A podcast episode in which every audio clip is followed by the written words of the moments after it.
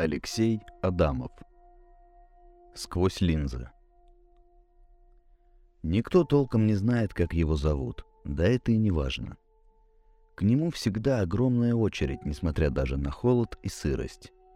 Ее хвост протянулся через всю рыночную площадь, минуя ратушу и церковь. Люди толкаются, ругаются. Ближе ко входу в его шатер они нетерпеливо теребят пуговицы камзолов, длинные юбки, крутят головами, переминаются с ноги на ногу. Некоторые мнут шляпы, поглаживают волосы, грызут ногти, трясут руками. «Ну когда же уже? Скорей бы!» читается в их глазах. Да, стоит ему разбить свой шатер, от клиентов отбоя нет. Он вывешивает одну и ту же ржавую вывеску в виде пары очков. В Генте и Антверпене его знают как мастера Вандервизора. В предместьях Лилля и Брюсселя как месье де Люнетта. А в Маастрихте и Кёльне как господина де Бриля. Но сегодня он в моем городе, и моя очередь уже подходит. Я достаю свои очки – узкий мостик, большие линзы, цепочка из выцветшего золота. Оправа а немного давит на брови. Да, я без них почти ничего не вижу, но одевать их еще рано. Вот молодая красавица с трудом отодвигает полок шатра и как будто на ощупь заходит в темноту. Не волнуйся, это знаменитый мастер. Он каждому умеет подобрать, что нужно. Зато сразу все видеть будешь. Пожилой отец в дорогом камзоле утешает своего сына. Тот дрожит, оглядывается по сторонам. Кажется, он хочет сбежать и одновременно не может. В его руках деревянная лошадка на колесиках. Временами он поглядывает на нее, словно не знает, что делать с этой игрушкой и как она к нему попала. «Но папа, может лучше не надо?» — хнычет мальчишка. «Ничего, ничего», это ненадолго. Вот видишь, и наша очередь подоспела, отвечает отец. Из шатра, словно на крыльях, выпархивает красавица. Она прикладывает к глазам аккуратное пенсне, весело хихикает и бежит к двум господам, которые ждут поодаль возле экипажа. Один, постарше, открывает перед ней дверь кареты.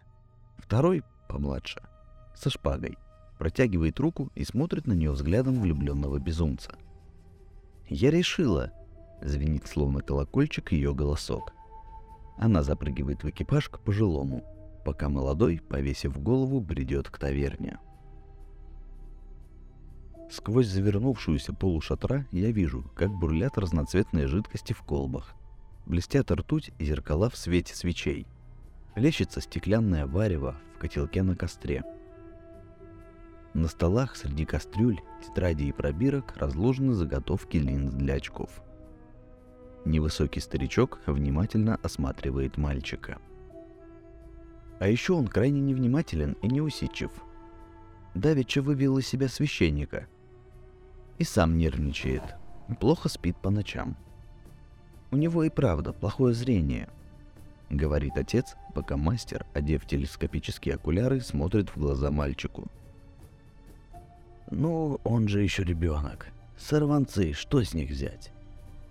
Можно подумать, ты не был таким же, когда твой отец привел тебя ко мне.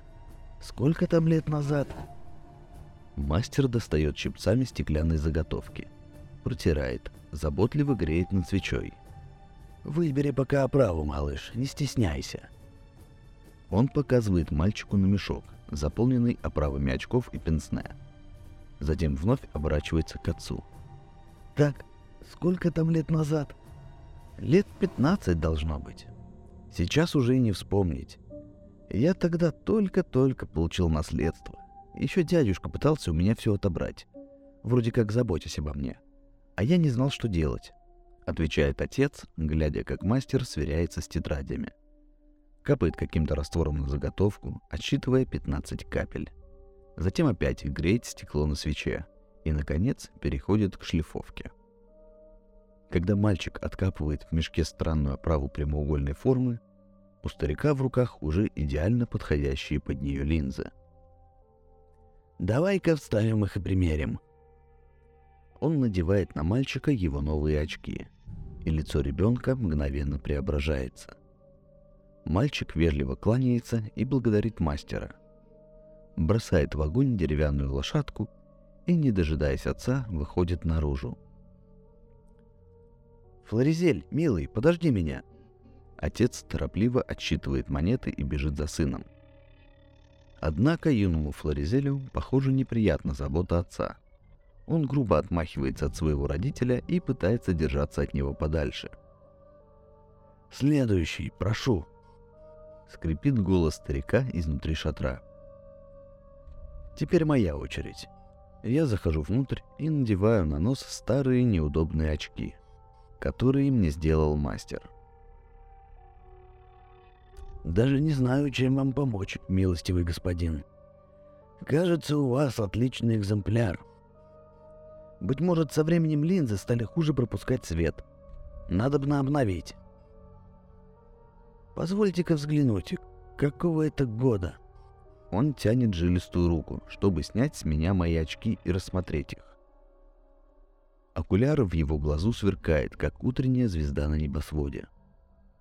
Но я хватаю старого мастера за руку и второй рукой приставляю к горлу кинжал. Они отлично пропускают свет, старик. Я пришел, чтобы совершить то, что мне предначертано. Но прежде хочу спросить тебя, зачем ты дал их мне? Мой голос шипит, как капли какой-то жидкости из опрокинутой в костер колбы. Я... я, простите, я решительно не понимаю. — бормочет старик. Он пятится назад. Заготовки, стекляшки, листы с записями сыплются на землю. Костер шипит и искрится от капающих в огонь растворов. Твои чертовы очки помогают сделать выбор. Избавиться от растерянности, решиться на поступок. Едва надев их, кажется, что ты обрел свою судьбу. Знаешь, предназначение — но это все обман, химера, так ведь, старик? Говорю я. Он упирается спиной в деревянный кол в центре шатра. Больше отступать некуда. Мой кинжал скребет седую щетину на горле. «Я всего лишь делаю очки, я помогаю людям видеть лучше», — оправдывается он. «Врешь, старый мастер. Ты продаешь долю, ветвь жизни, которая могла сложиться иначе. «Зачем тебе это?» — спрашиваю я. Его глаза полны ужаса. Окуляры беспомощно болтаются на бледной шее. «Подожди, подожди, охотник. Я попробую объяснить», — говорит он. Я отступаю чуть назад. Старик был выдыхает, глядя на то, как я убираю кинжал. Однако теперь вместо кинжала а брюхо старого мастера смотрит дуло моего пистолета. Я присаживаюсь в его кресло. Мы все были у тебя в этом шатре, все трое. Йохан не знал, как ему жениться на золотовласой Фриде, где взять денег на приданное. Продать ли ферму или ограбить таверну? Ты сделал ему монокль. И Йохан понял, что должен пойти в рекруты – он вернулся без ноги и с единственным глазом, в котором был тот самый монокль. Фрида бросилась к нему в объятия, и сейчас у них четверо детей. Йохан ненавидит их всех. Два раза у него отбирали топор, когда он по пьяни пытался зарубить Фриду. Я делаю паузу. Старик тяжело дышит. Кажется, ему жарко или душно. Он с опаской смотрит на мой пистолет. Петр хотел быть богатым, чтобы не голодать, как его родители. В твоих очках он рассмотрел отличную возможность сорвать куш. Стоило их надеть, как он приглянулся Стейну Большеносу, одному из трех торговцев тюльпанами и опиумом в Антверпене. Убрать его оказалось проще простого, когда ты его поверенный. Весь бизнес Стейна перешел к Петеру а вскоре и все опиумные курильни на побережье. Петр не снимал твоих очков. Ух, и крови тогда пролилось. казначеев, моряков, несговорчивых чиновников, владельцев курилин жгли и резали прямо на рынках. Теперь Петр – самый богатый человек в Антверпене и в Генте. Он не вылезает из своей курильни, и все знают, что стоит ему протрезветь, он либо разрыдается, как баба, либо попытается себя убить. Я осторожно закуриваю трубку, не спуская глаз со старика. Еще никому не удавалось уйти от моего пистоля. 10 грамм посеребренного свинца любого доставят на страшный суд. Ну и я. Я плохо видел. Не мог прочитать ни строчки в церковной школе. Что уж говорить про возможность стрелять, сражаться на саблях, ездить верхом. Да я едва мог разглядеть вывеску над булочной старика Бундера. Зато отлично видел его дочку Эмму. У нее были каштановые волосы и пухлые щеки, как караваи в печи. А когда она смеялась, мне казалось, что Матерь Божья улыбается на небесах. Отец Эммы, старый бундер, отправил меня к тебе, чтобы я смог помогать ему в лавке после свадьбы. Трудно считать монеты, когда не видно, кто и за что тебе их дает. А ты дал мне эти очки. Я показываю на старые стекляшки, выцветшие оправе на цепочке. В них я увидел то, что не видит никто. Демонов, вурдалаков, оборотней и колдунов – призванных нечистым терзать род человеческий. Меня обучали сам граф Ван Хельсинг, братья иезуиты и монахи тайного общества копьеносцев Господних. Зрение мое исправилось, а твои очки помогают искать врагов и отступников. Я избавил крестьян Льежа от волколака, который воровал младенцев. Им оказалась местная мельничиха. Я застрелил из этого пистолета вампира из Монса – который подкарауливал девиц возле церкви, чтобы надругаться над телами и сожрать их глаза. Я вернулся к старому бундуру и его дочери, но не чтобы жениться. Пройдоха-булочник, оказывается, читал наговоры и лил в тесто менструальную кровь своей дочери, чтобы хлеб был мягче и не портился. Он сам во всем этом признался на допросе, перед тем, как его отправили на костер. А указали на него твои очки – Эмма бежала то ли в Англию, то ли в Новый Свет. Говорят, вышла замуж, печет хлеб, растит детей. Мне приходится ненадолго прервать свою речь. Слеза, соленая словно весь океан, застилает левый глаз, мешает целиться. Старый мастер, кажется, немного успокоился. Он опирается о столб шатра. Его взгляд блуждает по разбитым пробиркам и колбам с остатками жидкостей – я продолжаю. А мне хочется все отдать. Я бы вернул волколаков, чертов Льеж и вампиров, проклятый Монс, лишь бы сейчас спокойно печь каравай для старика Бундера и любить Эмму. Я бы был счастлив. У меня бы появилось огромное брюхо и добрый нрав, а не ночные кошмары и шрамы от когтей, зубов и черных заклятий. И теперь твои проклятые очки показывают на тебя, как источник зла, нечисть, которую мне следует уничтожить. Но прежде, чем я убью тебя, ответь мне. Зачем? Ты не демон, не вурдалак. Я научился отличать их. Долгое время я считал тебя ангелом или демиургом, что перекраивает весь мир с помощью своих очков по лишь ведомому ему одному плану. Но тогда то, что я сижу здесь и целюсь тебе в живот, означает, или ты ошибся, или Господь передумал на твой счет. Без твоих очков я не нашел бы тебя. Расскажи мне, мастер, что у тебя за товар?» В глазах старика блестит злой огонек. Он вытирает испарину со лба.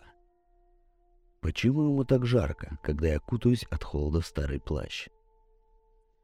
Я продаю очки, стекляшки, которые помогают людям читать, считать монеты и доходить до дверей уборной», — отвечает он. «Никто из людей не знает, как жить. В моих очках цвета становятся ярче, предметы контрастнее. Ведь я сам готовлю линзы из скандинавского кварца и китайской ртути. Я сам их полирую. И многим кажется, что теперь понятно, куда идти и стоит ли доверять человеку перед тобой или нет. Наверное, я бы мог сказать, что продаю надежду на то, что в моих очках мир стал понятнее. А может, я действительно хочу, чтобы мир стал другим, и люди перестали сомневаться в своих желаниях. Какая разница? Я помню тебя, охотник. Ты и правда очень плохо видел. Бормотал молитвы, крестился, бредил Мадонной и этой барышней, как там ее. Он подходит ближе. Кажется, ему совершенно не страшно. В тот день, как обычно, я позволил тебе выбрать оправу и вставил в нее линзы. И сейчас ты сидишь напротив меня в моих очках с пистолетом.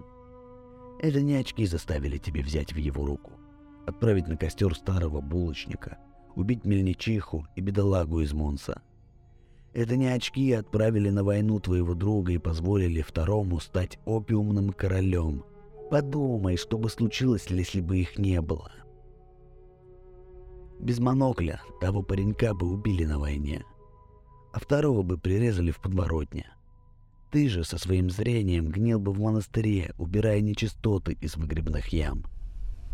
Старый мастер как будто забыл, кто перед ним. Он размахивает руками, словно пастор на проповеди. По седым вискам течет пот. Он тяжело дышит. Были бы вы счастливее. Да, я продаю непростые очки. И я не виноват, что ваш выбор вас не устраивает. Очень удобно свалить все на старого мастера.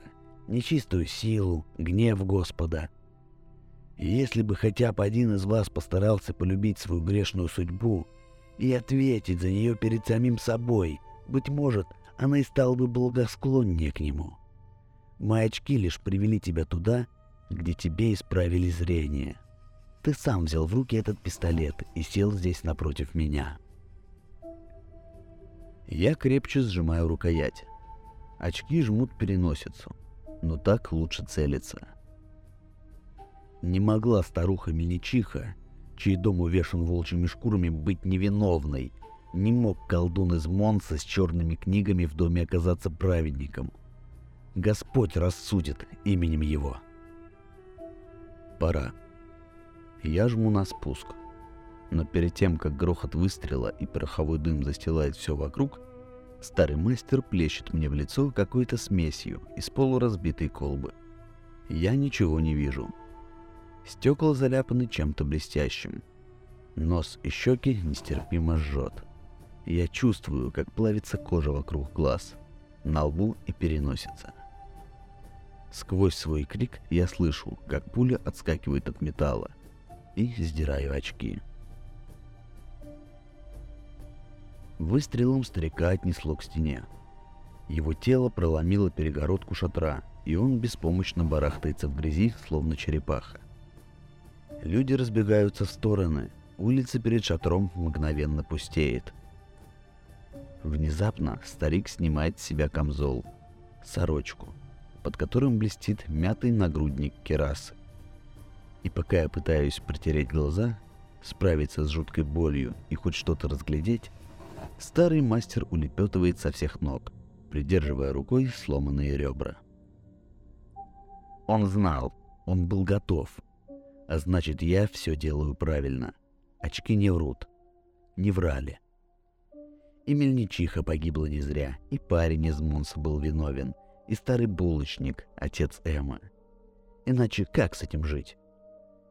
Я смотрю на свои очки, оправа погнута, линзы заляпаны чем-то серебристым. Кажется, я вижу свое отражение. Кровавые круги от ожогов вокруг глаз. О нем говорили в Генте, в Амстердаме, в Гетеборге и в Гамбурге. А в Лондоне и в Манчестере сказали, что он собирается перебраться в новый свет, так как за ним по пятам идет слепой демон. Да, Теперь меня так называют. Старый плащ, пистолет, кровавые круги вокруг глаз, напоминающие очки, дешевый окуляр на прицеле пистоля. Меньше всего я похож на человека, которому можно доверять.